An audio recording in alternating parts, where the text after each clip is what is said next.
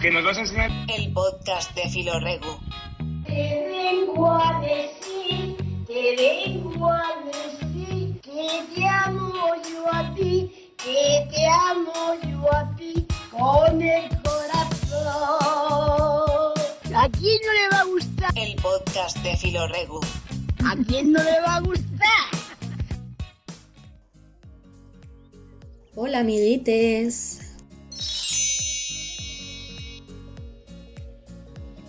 Bueno, pues en el programa de hoy vamos a hablar de algo que le gusta a todo el mundo, que vaya, yo espero que solo con el título la gente haya dicho, uy, lo voy a escuchar porque sois un poco más ranas y seguramente lo hayáis visto y hayáis dicho, uy, a mí esto me interesa, me interesa porque yo soy un poco traviesa.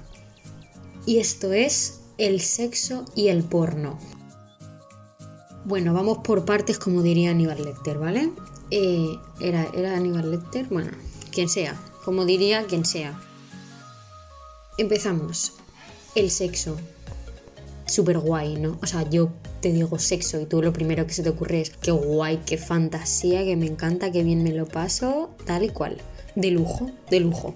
Pues eso, te lo pasas súper bien, te lo gozas. Pues eso, em, ya estás contenta, ¿no? Para todo el día, para toda la semana o para todo el mes, depende de, de cómo sea. Ya como que te cambia el humor, ¿no? Claro, claro. Pero claro, detrás de todo esto, ¿qué hay? O sea, tú en qué momento sabes cómo te gusta, qué es lo que quieres, qué es lo que no quieres en el sexo, pues es muy difícil, yo pienso saberlo. ¿Y por qué? Pues todo parte de la base de la educación sexual. Iba a decir la educación sexual que nos dan, pero estaría mal decir esto porque no sería verdad, de la educación sexual que no nos dan, en todo caso.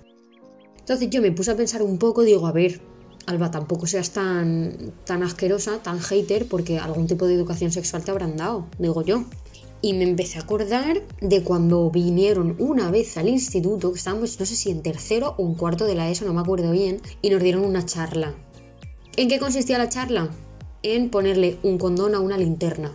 Tío, ¿perdona? ¿Perdona? como lo estaba escuchando.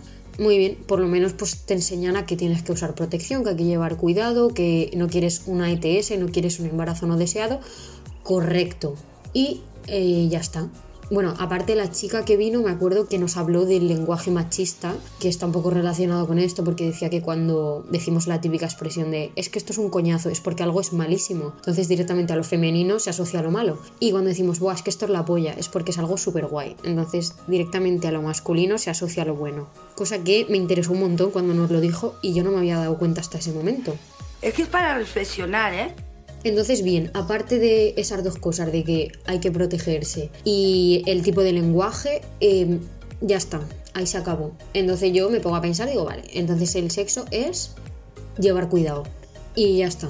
Porque a mí no me suena que me hayan hablado de placer, de comunicación o de autoconocimiento. Nada. A mí esto no me suena. Entonces digo, bueno, entonces, ¿qué me estáis queriendo decir? Que la única cosa que me tengo que preocupar en el sexo es de protegerme. O sea, es como si me invitas a una fiesta, tía, y me estás diciendo desde que entro por la puerta de tu casa o de la discoteca, de donde sea que está la fiesta, me estás diciendo desde el momento que entro que me voy a tener que quedar a limpiar, que hay que llevar mucho cuidado, que no beba mucho, que lleve cuidado con la copa, que no sé qué, que no sé cuántos. Tía, déjame disfrutar un poco, ¿no? Déjame disfrutar un poco. No para, no para, no para, no para, no para, no para, no para. Entonces, si lo vemos así, esa parte de la educación sexual está cubierta, la de la protección, correcto. Pero la parte del placer, la parte de cómo se hace, qué es lo que hay que hablar con tu pareja sexual para saber qué es lo que le gusta, qué es lo que no, esa parte no, no existe. Esa parte no, no, la, no la conocemos. Pues cuando llegamos a este momento, lo que suele pasar digo suele pasar porque es a lo mejor lo que yo conozco por mi entorno y tal. Igual en tu caso no lo es, pero bueno, como siempre hablo desde mi punto de vista. Cuando llega este momento, ¿qué es lo único que tienes para mirar? Pues porno. Literalmente. O sea, lo que ves en las películas, pues sí, ves escenas de sexo y tal, sin más. Pero si quieres saber un poco más en profundidad, nunca mejor dicho, acerca del tema, pues que tienes que ver porno, no te queda otra. Claro, no vas a parar a una señora en la sección de la frutería de Mercadona y le vas a decir, señora, hábleme del sexo, porque tampoco está, tampoco está bien, ¿no? Pues dices, venga, en internet, fácil acceso, rápido, tal, pues guay, porque claro, hay un montón de, de tipos distintos, pero yo igual soy un poco crítica, pero el porno por cada cosa buena que tiene tiene 50 cosas malas. Entonces yo eh, me puse a pensar un poco que todos, o sea, aunque fueran muchos vídeos o muchas películas o lo que sea diferentes, tienen cosas en común que es que se repiten yo creo que en prácticamente todos. Número 1 hay cero unidades de comunicación. O sea, la idea de hablar con tu pareja sexual acerca de lo que quieres, esto no, no, se concibe. O sea, tú entras, tú entras a matar, como quien entra a una plaza de toros, pues igual. Esto es lo que representa el porno, nos guste o no. Haya películas que lo muestren menos o películas que lo muestren más, pero es una realidad. Número 2. La sumisión pues es que siempre o casi siempre se muestra una persona que somete a la otra. Se muestra como ese control, ¿sabes? Como que es lo que le gusta a la gente.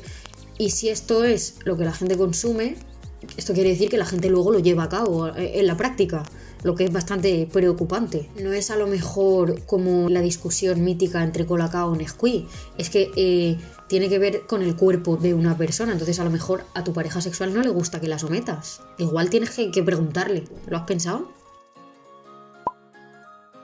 Punto número 3. Eh, parece una competición. O sea, ¿no os habéis dado cuenta que parece que están como, como luchando? Como que, como que a ver quién acaba antes, a ver quién, quién hace más paripé, a ver quién se lo pasa mejor. Tío, que os lo tenéis que pasar bien los dos, ¿no? Tenéis que disfrutar, os tomáis vuestro tiempo, tal cual. Parece que tengan prisa, ¿no? Por irse, los veo súper agobiados. Y, haciendo esto lo que te dan es una imagen de que el sexo que mola es esto ahí acelerado, ahí como que un éxtasis, ¿sabes? Pues tío, mm, pues hay veces que igual no te apetece eso, simplemente. Y claro, obviamente estamos hablando de películas o de vídeos que tienen un guion detrás. Sí, porque tienen guion, aunque no lo parezca, tienen guion. No me refiero a guion de que haya muchas frases, porque evidentemente no hay frases, pero detrás de todo eso sí que hay un guion y una preparación. ¿Y cuál es el problema de esto? Que aunque sea un guion, estás trabajando con tu cuerpo, o sea, esas personas están trabajando con su cuerpo. También pueden hablar, pueden poner límites, pueden mm, hacerlo de una manera que no resulte tan violenta, de una manera que parezca mucho más natural, pero no lo hacen. ¿Por qué? Porque hay demanda de este tipo de contenido, que eso es lo preocupante, que es que luego esto se lleve a la práctica. Ah, bueno, y de lo del preservativo ya ni rastro. Es decir, en las charlas estas diminutas que nos dan a lo largo de nuestra vida estudiantil, en las que te dicen que lo único que existe en el sexo es el condón, que hay que protegerse ante todo, luego te vas a buscar en otro tipo de fuentes como es el porno y te encuentras que el condón no existe. Entonces, ¿qué, qué hacemos? ¿Qué hacemos? ¿Qué hago? ¿Y qué hago, súper? ¿Me mato? Yo ya no sé qué hacer. Porque en un sitio me están diciendo que eh, lo más importante es protegerme, el, placer, el disfrute no importa, no existe. Y en otro sitio me están diciendo que sea eh, una gata salvaje y que por nada del mundo se me ocurra usar anticonceptivos, por nada del mundo, porque lo que más mola es hacerlo a pelo. Tío, yo tengo la cabeza, tengo la cabeza que parece una rabia a las 12 del mediodía, porque yo ya no sé qué hacer, o sea, estoy en una movida que no entiendo nada, no entiendo nada. Y bueno, he estado buscando información y la estadística nos ha aportado un dato súper sorprendente, que es que la mayor parte de los consumidores de porno son hombres. ¿Qué me estás contando? Sorpresa, sorpresa, nadie se sorprende. Por lo menos yo no me sorprende, pero porque vivimos dentro de una sociedad patriarcal, entonces es lo que hay. Bueno, pues esto sí que es realmente preocupante, y es que estoy diciendo preocupante como 60 veces pero bueno, no pasa nada, cada vez que diga preocupante te bebes un chupito y te lo pasas teta. Lo que están enseñando a una persona que a lo mejor está empezando a interesarse por el sexo, que a lo mejor yo que sé con 16 años o 15 años, es que el sexo consiste en, hablando de sexo heterosexual, ¿vale? Un hombre que somete a una mujer y los dos se lo pasan pipa. Parece que se lo pasan pipa pero no sé yo hasta qué punto se lo pasan bien. Porque si hablamos del sexo homosexual también están estos perfiles, solo que no es, no es hombre y mujer, sino hay un perfil más dominante y un perfil más sumiso. Que está súper guay tener estos roles y tal dentro de una relación, pero con cuidado. con cuidado porque nos están poniendo unos ejemplos que yo pienso que están fatal. Bueno, pues lo que estaba diciendo, aunque los hombres sean la mayor parte de los consumidores de este tipo de contenido, es importante, chicos, digo chicos porque me refiero a estos hombres que consumen este tipo de porno, es importante de que os deis cuenta, y voy a decir una locura, que para mantener una relación sexual os hace falta otra persona. Tela, ¿eh? Tela. Guau, ¿en serio? Os lo prometo, os hace falta otra persona. Entonces, ¿saben lo que hace falta? Que la otra persona también se lo pase bien. Estoy diciendo locuras hoy, estoy diciendo locuras. Que nadie se dé por aludido, que nadie se ofenda, yo hablo de manera general. Bueno, entonces es evidente este machismo que hay dentro del porno. Quien me diga que no es porque eh, directamente no ha consumido porno. O quiere decirme, no, pero también se hace porno feminista, entre comillas. También se hace porno que no es violento, que no sé qué. Sí, claro que se hace. Es muy pequeña la parte de este tipo de porno, la mayoría es esta violencia y tal. Y bueno, por no hablar ahora de la imagen que se da del sexo en el cine y en las series, que esto ya es, esto es eh, brutal. No hay punto intermedio, o todo pasa rapidísimo, o sea, en cuestión de un minuto y medio, o directamente se pasan una noche entera sin parar, que es que tienes que tener luego unas agujetas que te mueres, dale que te pego. Por no hablar tampoco de que no hay ningún tipo de comunicación. ¿Qué, cómo- ¿Qué comunicación va a haber? Tú pones una música bonita, chica, y eso pasa solo. Pasa solo, tú no tienes que preocuparte de nada. Y también el polvo, evidentemente, se termina cuando el tío se corre. Estoy hablando de cine en general, no estoy hablando de cine de los últimos cinco años que ya se está empezando a prestar atención al papel de la mujer. Gracias. Entonces, una vez el tío se corre, ya está. Ya está, se acabó, se acabó. A dormir, venga, cucharita, no sé qué tal. Y al día siguiente desayunamos y cada uno para su casa. Todo mal, tío, todo mal. Está muy guay este, aquí te pillo, aquí te mato, no sé qué. Pim, pam, pim. Pero, ¿y si, ¿y si hablas con la otra persona? ¿Y si le preguntas a la otra persona que qué quiere hacer, que qué le gusta, que qué no le gusta? ¿Por qué no, no le preguntas? Pienso yo. Pero bueno, que yo todo esto lo estoy diciendo desde la teoría. Así que ahora vamos a ir al plano práctico. Esto no quiere decir que vayamos a poner en práctica el sexo porque no se puede a través de, un audio, creo. Igual sí, ¿eh? Igual sí. ¿Quién sabe? Lo que quiero decir con esto es que he estado hablando con mis amigos, con algunos conocidos y tal, y les he dicho que me hablaran de, de- de experiencias que han tenido. Obviamente no van a salir sus voces, lo, lo voy a decir yo porque no sé si quieren que hable de ellos y tal, no sé si quieren mantener ese anonimato. Entonces ellos me han estado contando algunas experiencias y tal, y yo os la voy a contar. Bueno, empezamos con una persona que me dice que la persona con quien estuvo manteniendo relaciones le llamaba de maneras que no le gustaban sin haber preguntado en ningún momento, no se preocupaba en ningún momento de que disfrutara, que parecía eso, parecía una competición, estaba deseando terminar y ya está, o que también me han contado que intentaron hacerlo sin condón, o sea, sin preguntar en ningún momento. Esta persona que me lo cuenta se quedó en plan, Eh, quieto parado. también me han contado que es que ha habido incluso faltar de respeto.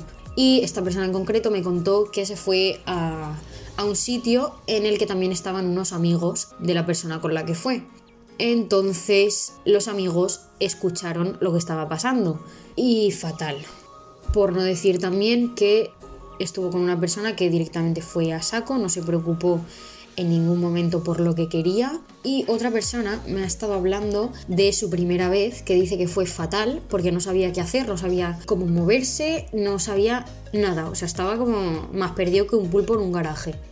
Y aquí entramos con la idea esta de la primera vez que tenemos súper mitificada, como este constructo de la virginidad que yo, spoiler, pienso que la virginidad no existe, pero bueno, mm, nos crean como un mito de que es un momento súper importante en tu vida, o sea, como la primera comunión o algo así. Y es que nada que ver. Obviamente hay personas que lo ven un momento más importante y personas que lo ven un momento mucho menos importante. Y está bien, pero tampoco puedes centrar toda tu vida sexual en este momento y darle esa importancia y esa potestad de controlar tu percepción del sexo eh, en tu vida, porque no, no es realista. Pero es que eh, seguro que os viene a la cabeza películas tipo 3 metros sobre el cielo, que yo, viendo la escena de la primera vez, mira, la verdad que me reí, me reí. Porque me parece muy gracioso, porque lo ponen así como... A mí me da como, como hasta grima, ¿eh? Porque es como siempre el chico tiene experiencia, la chica no, la pobre tiene mucho miedo, tal. Lo hace con mucho cuidado, que esto está súper bien, pero que lo ponen como si fuera un momento de una vez lo haya hecho, luego soy otra persona totalmente. O sea, voy a ser otra. Si después de cada polvo tienes que cambiar tu personalidad, hay gente que va a parecer el de múltiple, que va a tener 27 personalidades o más. Pero a ver, no es todo malo, no es todo malo. También les, les, pregunté a mis amigos que me dijeran algunas experiencias buenas que habían tenido, ¿sabes? Por ejemplo, lo que más me dijeron era que se tomaron su tiempo, hubo comunicación, estaba pendiente de que disfrutara la otra persona, que le, le ponían empeño, que se notaba que querían hacerlo bien, que querían que la otra persona disfrutara y súper guay. Que por ejemplo se mostraba más cariñoso, varias personas me han dicho esto, que se mostraba la otra persona más cariñosa, a lo mejor le cogía de la mano, le daba besos, lo hacía como más, más cariñoso, ¿sabes? No tan aquí te pillo, aquí te mato y punto y me da igual. Y esto hacía que la gente se sintiera mucho más cómoda y mucho más tranquila, obviamente una persona que me ha hablado de esto, de su mejor experiencia, dice, fuimos directamente al lío, pero fue una experiencia muy buena porque yo me sentía que me estaban respetando, que me estaban valorando y que me estaban deseando. Y es que esto es súper importante, o sea, tienes que aprovechar ese momento, vivirlo guay, no presionarte, no pensar en, en nada más hay que hacerlo bien, porque ya que te pones, para una vez que pasa, pues encima por lo menos hazlo bien, ¿sabes? No lo hagan mal. Porque hay gente que tiene suerte y está todos los días ahí, dale que te pego, pero hay gente que no. Hay gente que no tenemos esa suerte, ¿vale? Entonces, conclusiones. Sacamos que todas las cosas malas que me han dicho se basaban básicamente en personas que no se preocupaban por el disfrute de ellos o de ellas, personas que directamente tomaban unas actitudes sin preguntar a la otra persona, como actitudes más violentas o actitudes de, de someter a la otra persona sin preguntar, y personas que no respetaban la decisión a lo mejor de usar condón, que siempre hay que usarlo, ¿vale? Pero bueno, personas que directamente no respetaban las opiniones de su pareja sexual. Y por otro lado, las cosas buenas que sacamos en general son personas que sí que se preocupaban por el disfrute del otro, que básicamente era una cosa entre los dos, o sea, buscaban que los dos disfrutaran. Personas respetuosas, súper importante, y personas que hablaban, que comunicaban lo que querían, lo que les gustaba. Y personas cariñosas, también se ha repetido, personas cariñosas o que te dicen cosas buenas. Bueno, para concluir, me parece súper importante recomendaros una serie, porque igual que os decía de que hay muchas películas, en general todas, que muestran unas escenas de sexo que, que, dan grima, hay una serie que, que, es una de mis favoritas, que es que la amo, que me encanta, que podría estar 17 años hablando de esta serie, que es Normal People, que es súper importante, de verdad, que el mensaje de esta serie en general cale en la sociedad de hoy en día y concretamente el mensaje en relación con el sexo, porque es que es brutal. O sea, lo que sí que hacen es hablar de sexo un montón, no planearlo, no nada, pero cuando están haciéndolo se paran a preguntar a la otra persona, ¿qué tal? ¿Te gusta? ¿Va todo bien? Nos enseñan esta manera de relacionarte en el ámbito sexual con otras personas. Ellos no tienen tabúes, ellos se atreven a hablar de todo en ese momento, tienen un momento ahí de, conexión, no tienen prisa, no están haciendo ninguna competición y lo toman como un rato muy guay para compartir con otra persona, que, que te lo vas a pasar bien y ya está, sin ningún tipo de presión, teniendo un equilibrio entre los dos y súper guay. Entonces os recomiendo muchísimo, muchísimo, muchísimo, muchísimo que veáis esta serie, pero, pero muchísimo, muchísimo, de verdad, porque es que es, es que es estupenda, es que, es que me encanta. Cállate, cállate. Ahora sí que de verdad para concluir, mi regu reflexión es, vamos, primero que todo, antes que nada, a conocernos a nosotros mismos, porque si tú no sabes lo que te gusta, es imposible que le digas a otra persona lo que te gusta, porque es imposible. O sea, si yo ahora mismo te pregunto si te gusta el queso y no has probado el queso, no me puedes decir si te gusta o no, porque no lo sabes. Y después de esto, tienes que, que, no cortarte un pelo y hablar con tu pareja sexual o tus parejas sexuales de lo que quieres y de lo que no. Tenemos que, valorarnos en todos los ámbitos, porque siempre hablamos de tienes que valorarte en la pareja, no sé qué, no sé cuántos. Pero es que aunque no sea tu pareja, aunque sea un tío o una tía que te acabas de encontrar esa misma noche, tienes que hacerte de valer, tienes que valorarte y tienes que decir lo que te gusta y lo que no. Tienes que poner tus límites, igual que si te gusta algo, también se lo dices, le dices, oye, esto está que flipas, y pa'lante, y te lo vas a pasar pipa. Con mis amigos siempre hablo de lo importante que es hablar de nuestros sentimientos, hablar de lo que pensamos, pero es que en el ámbito sexual es muy importante también, es una actividad muy íntima, entonces tienes que, tener confianza con la persona con la que compartes esta intimidad, tienes que hablar, tienes que comunicarte y tienes que tener unos acuerdos y pasártelo bien. Es que con lo guay que puede ser el sexo, de verdad, lo hacemos a veces tan feo y tan malo que no lo entiendo. De hecho, hay muchas cuentas de Instagram de gente que ha estudiado sexología, de gente que también lo hace desde una perspectiva de género, que me parece muy guay, porque ya es hora de que nos tengan en cuenta las mujeres en el sexo. Así que pásatelo bien, habla las cosas, disfrútalo a tope, pero siempre con el consentimiento de la otra persona, que verás, que verás que hablando todo sale mejor. Y bueno, que espero que os haya gustado un montón. Me interesaría muchísimo saber vuestras opiniones, así que no sé, podéis mandármelas por Instagram o algo. Y nada, un beso muy grande y nos vemos a la próxima. Venga, besito.